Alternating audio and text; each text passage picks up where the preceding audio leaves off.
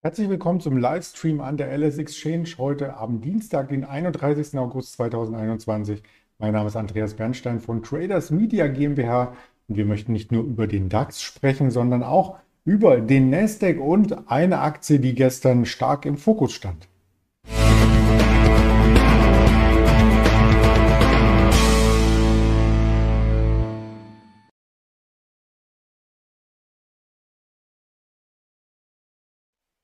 Das Ganze möchte ich nicht allein darbieten, sondern habe auch einen Interviewgast. Zuvor vielleicht die Auflösung für das Hintergrundbild. Es war gestern ein wenig neblig am Markt.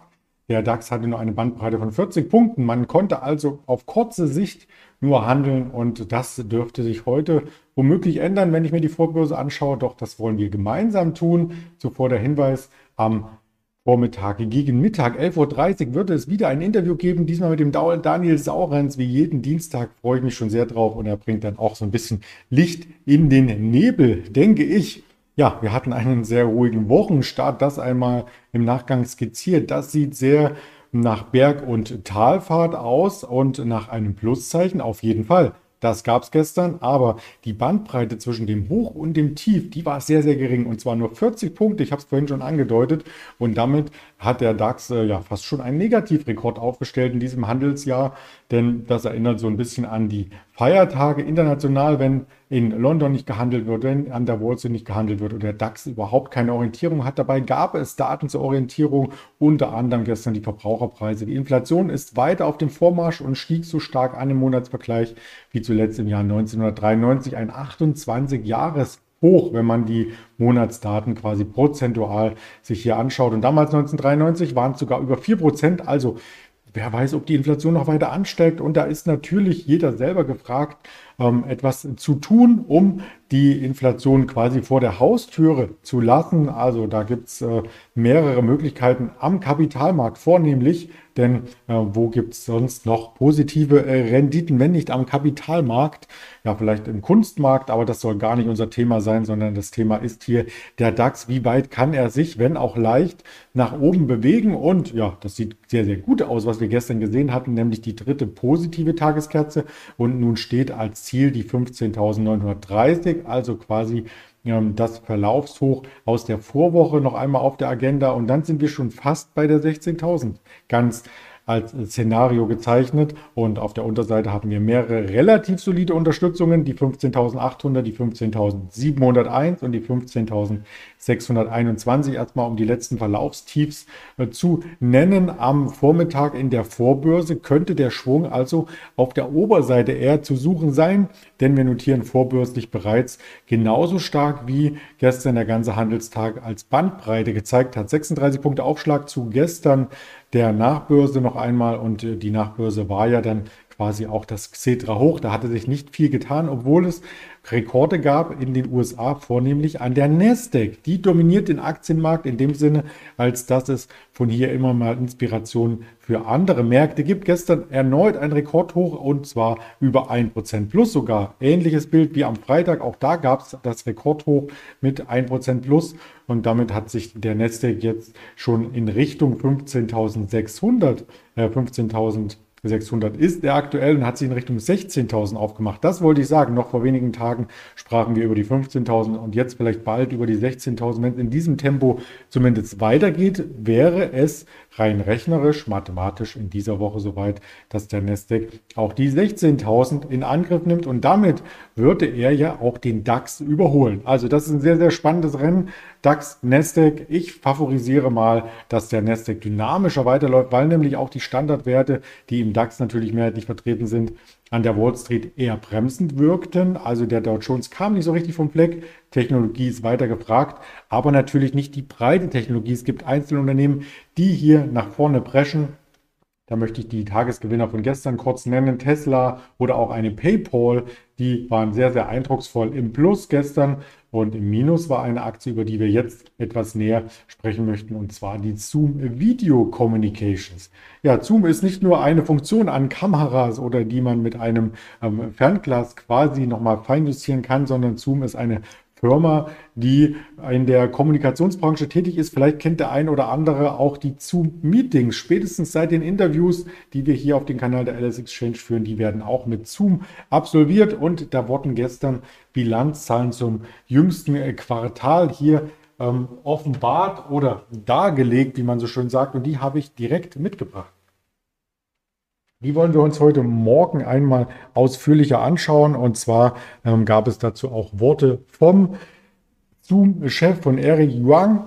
Wir haben unser erstes Quartal mit einem Umsatz von mehr, das hat es jetzt hier abgeschnitten, von mehr als einer Milliarde Dollar erreicht und dabei starke Profitabilität geliefert. Das sagte er, das Ergebnis der Aktie stieg von 92 Cent auf 1,36 Dollar. Also das ist schon ordentlich ähm, gewesen, lag damit auch deutlich über den Analystenerwartungen. Die lagen nämlich nur bei 1,16 Dollar. Also locker 10% drüber. Die Erlöse zogen auch im Berichtszeitraum kräftig an. Die waren nämlich noch im Vorquartal oder im Vorjahreszeitraum bei 663,5 Millionen US-Dollar und nun wurden sogar über eine Milliarde US-Dollar an Erlösen erwirtschaftet. Die Analysten hatten nur mit 991 Millionen US-Dollar gerechnet. Ja, trotzdem, die Anleger, wie haben sie reagiert? Gar nicht mal so gut. Das habe ich auch hier aufgezeichnet, quasi als Reaktion nachbörslich. Sieht man sehr, sehr gut. Nach Börsenschluss kamen die Zahlen und dann ging die Aktie auf Tauchfahrt im normalen Handel noch plus 1,96 Prozent und nachbörslich minus 12 Prozent. Das war ein richtiger Schlag quasi. Die Wachstumsraten waren im, im Grunde super, aber der Kundenandrang lässt weiter nach. Für das aktuelle Quartal, was nun gestartet ist, stellt Zoom gegenüber dem Vorjahresquartal eben nur noch einen Anstieg der Erlöse von 30 Prozent in Aussicht. Da hatten die Analysten mit deutlich mehr gerechnet. Ja, und die Corona-Krise ist ja in vielen Ländern schon vorbei. Das heißt, auch die Homeoffice-Pflicht ist abgeschafft wie bei uns. Und viele Arbeitnehmer sind dann wieder im Büro, treffen sich dort, haben dort ihre Meetings, ihren Austausch. Und man muss natürlich auch fairerweise sagen, dass Zoom nicht der einzigste Wert ist, der im Bereich der äh, Videotelefonie oder äh, Kommunikation mit Video, Bewegtbild hier arbeitet, nämlich die Rivalen, die gibt es ja schon länger, wie zum Beispiel eine Skype, die gibt es auch schon sehr, sehr lange. Oder man kann auch über FaceTime, über viele Telefone hier sich miteinander vernetzen. Ähm, früher gab es noch ein ICQ zum Beispiel und mittlerweile gibt es viele Rivalen wie Slack, aber auch die Großkonzerne wie Microsoft Teams bieten das an oder Cisco. Ähm, auch hier gibt es entsprechende Tools für die Homeoffice-Nutzer, die eben nicht im Büro sind und damit ähm, hatte Zoom jetzt hier gewaltige Konkurrenz und müsste ganz viel ähm, entsprechend investieren, um mithalten zu können. Im Juli gab es erst eine große Übernahme und zwar von Five9. Da haben wir auch drüber berichtet, ganz groß hier auf dem Kanal der LS Exchange das Video sehr, sehr gerne in der Playlist nochmal raussuchen. Ja, und das war die größte Übernahme dieser Firmengeschichte und schlug, schlug auch ordentlich zu Buche mit 15 Milliarden US-Dollar. Also das war nicht ganz billig. Mal schauen, ob sich das auch dann später rechnet. Denn Umsatz ist eben nicht alles. Es müssen auch irgendwann einmal ähm, stärkere Gewinne erzielt werden oder eben die Wachstumszahlen beibehalten werden. Das sind die zwei Punkte, die eben im Nachgang an die Quartalszahlen hier eher negativ aufstießen.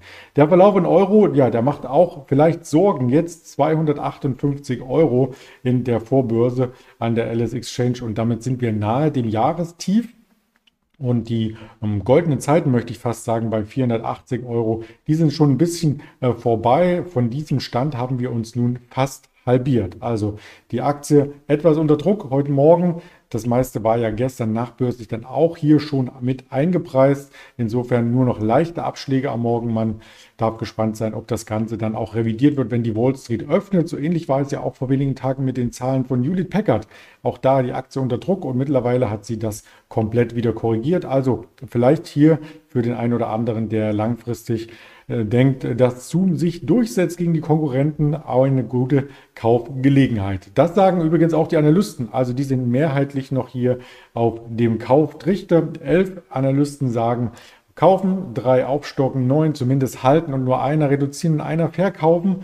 Das zeigt sich in dem Chartbild seit August 2020. Auf diesem Niveau liegen wir nämlich jetzt ähm, mehrheitlich so, ähm, dass da ein positiver Analystenreigen oder Segen gegeben werden kann für die Aktie. Und ob das Ganze dann so weitergeht ähm, oder die Analysten auf diese Zahlen reagieren, das muss man heute im Handelsverlauf einfach sehen. Wenn ich die Ergebnisse der Analysten einmal als Durchschnittswerte betrachte, so ist der Abstand zum durchschnittlichen Kursziel um die 18 Prozent verankert, der Abstand zum höchsten Kursziel sogar 50 Prozent und der Abstand zum niedrigsten Kursziel, das war dieses Verkaufen-Kursziel, sogar 30 Prozent Abschlag. Also wer am Ende recht hat, das muss der Markt beweisen. Wir haben heute auch noch Wirtschaftstermine, die wir uns auf alle Fälle auch anschauen sollten. Und zwar ist das die Arbeitslosenquote aus Deutschland 9.55 Uhr. Die wird leicht besser erwartet, als wir das im letzten Monat gesehen hatten. Ja, vielleicht auch ein Vorläufer auf die Wirtschaftsdaten, die wir international sehen. Arbeitslosenquote aus der EU kommen auch noch in dieser Woche und am Freitag natürlich die aus den USA. 11 Uhr die Verbraucherpreise aus der EU. Das ist das Pendant zu den gestrigen Verbraucherpreisen, also Inflationsdaten. Auf Deutsch gesagt, 11 Uhr für die EU. Und da ist die Inflation nicht ganz so hoch wie in Deutschland. Man wird sehen, wie das am Markt letzten Endes ankommt oder ob es auch wie gestern so ein bisschen untergeht, ein Non-Event ist. Aber es betrifft uns natürlich letzten Endes alle. Am Nachmittag gibt es dann endlich wieder Daten aus den USA. Gestern etwas spärlich der Wirtschaftskalender, deswegen heute 15 Uhr. Obacht beim Immobilienpreisindex, 1545 beim Chicago Einkaufsmanager-Index und 16 Uhr beim Verbrauchervertrauen Conference Board. Das sind die Rahmendaten für den heutigen Handelstag. Und ich würde mich freuen, wenn wir auf den Kanälen YouTube, Twitter, Instagram, Facebook oder Hörvarianten Spotify, dieser Apple Podcast weiter im Kontakt bleiben und Sie die Kanäle auch entsprechend abonnieren, mit einem Like versehen, kommentieren, vielleicht auch sich etwas wünschen, was wir hier mit in die Berichterstattung mit einbeziehen. Der Livestream ist ja interaktiv, also ruhig trauen, auch was reinzuschreiben. Ich schaue drauf und wünsche erst einmal einen erfreulichen Handelsauftakt. Bis später, Ihr Andreas Bernstein.